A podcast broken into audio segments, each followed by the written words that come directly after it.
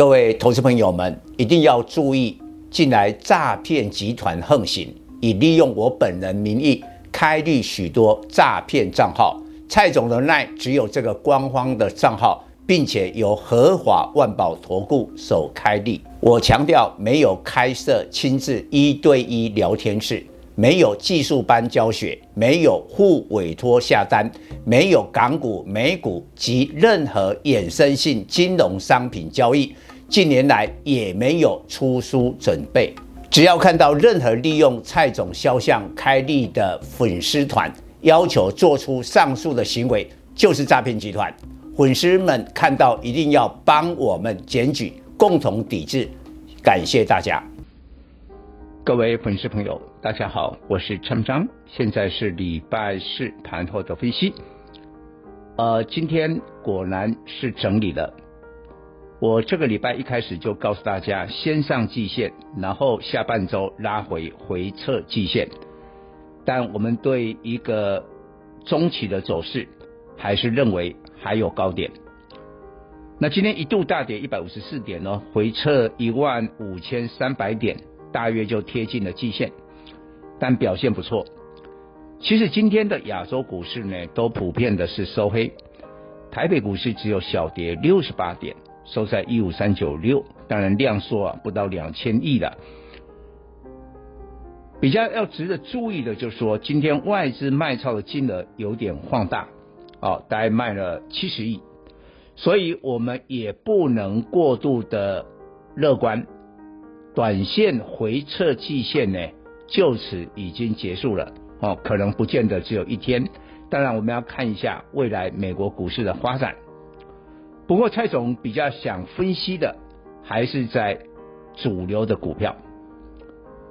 虽然今天有一些 IC 设计利空不跌，但我告诉你，其实说穿了，你今年跌那么多，很多股票是腰斩，所以跌那么多。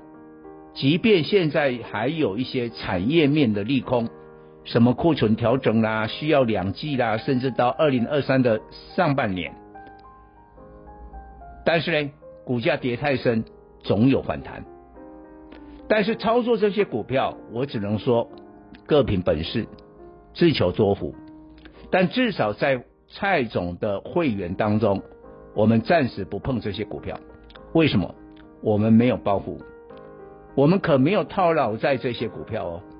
我今年一年一个一开始啊，年初的时候，一二月的时候，这些股票都已经获利了结，都砍光了，都避开了今年大跌的风暴。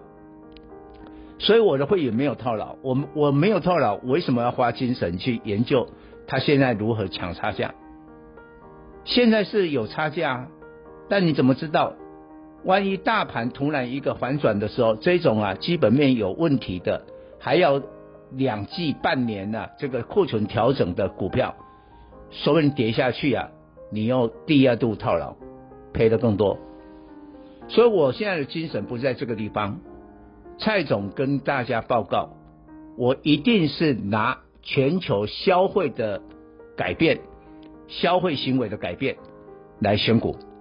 我觉得这个最先行的指标，现在很多全世界啊，也许台湾的民众没有感受，但是呢，欧美为主的民众都开始出来，出来以后改变了消费。过去两年多啊，是蹲在家里面啊，居家隔离啊，所以啊，实体的消费，但现在这些都供过于求了。现在最麻烦的都是这些股票，但是出去什么休闲、娱乐、旅游、餐饮。服务的消费，这出来的时候谁受惠？第一个网通，为什么？因为现在人哦很奇怪，拿了一只手机出去啊，最怕是没办法上网，即便能上网，就嫌这个上网速度太慢。所以现在企业端、电信端都开始因应解封的人潮，开始采购了一些宽频还有无线网络的设备。我们就举这个股票。你知道网通股现在的股王是谁？智邦做路由器交换器的，就这一个区块。但是它上半年 EPS 六块，还有更厉害的神准。神准就是啊，中华电信去投资的，所以它有一个中华电信的富爸爸，它有电信端的订单。它上半年 EPS 已经八点七五，超越了智邦，今天亮灯涨停。所以将来神准会取代智邦，成为网通的股王。那接下来就开精彩喽！你有神 神准之后，其他做这个无线网络设备的、宽频设备的，能受惠解封人潮的这一些的网通股票，一个一个只要有 EPS 出来，股价就表现。所以网通啊，不是去找一些啊，这个现在有的人的都搞错了一个方向，不是那一块块，是这个。但还有一个 IPC，我觉得大家都误解了 IPC。哦，企业营收稍微下降，那是因为中国大陆解封，所以呢，客户季底呢就提前的这个拉货出货，所以到了七月的时候呢，营收就下滑了。六月比较高一点吧，但是可能下半年七月就最低了。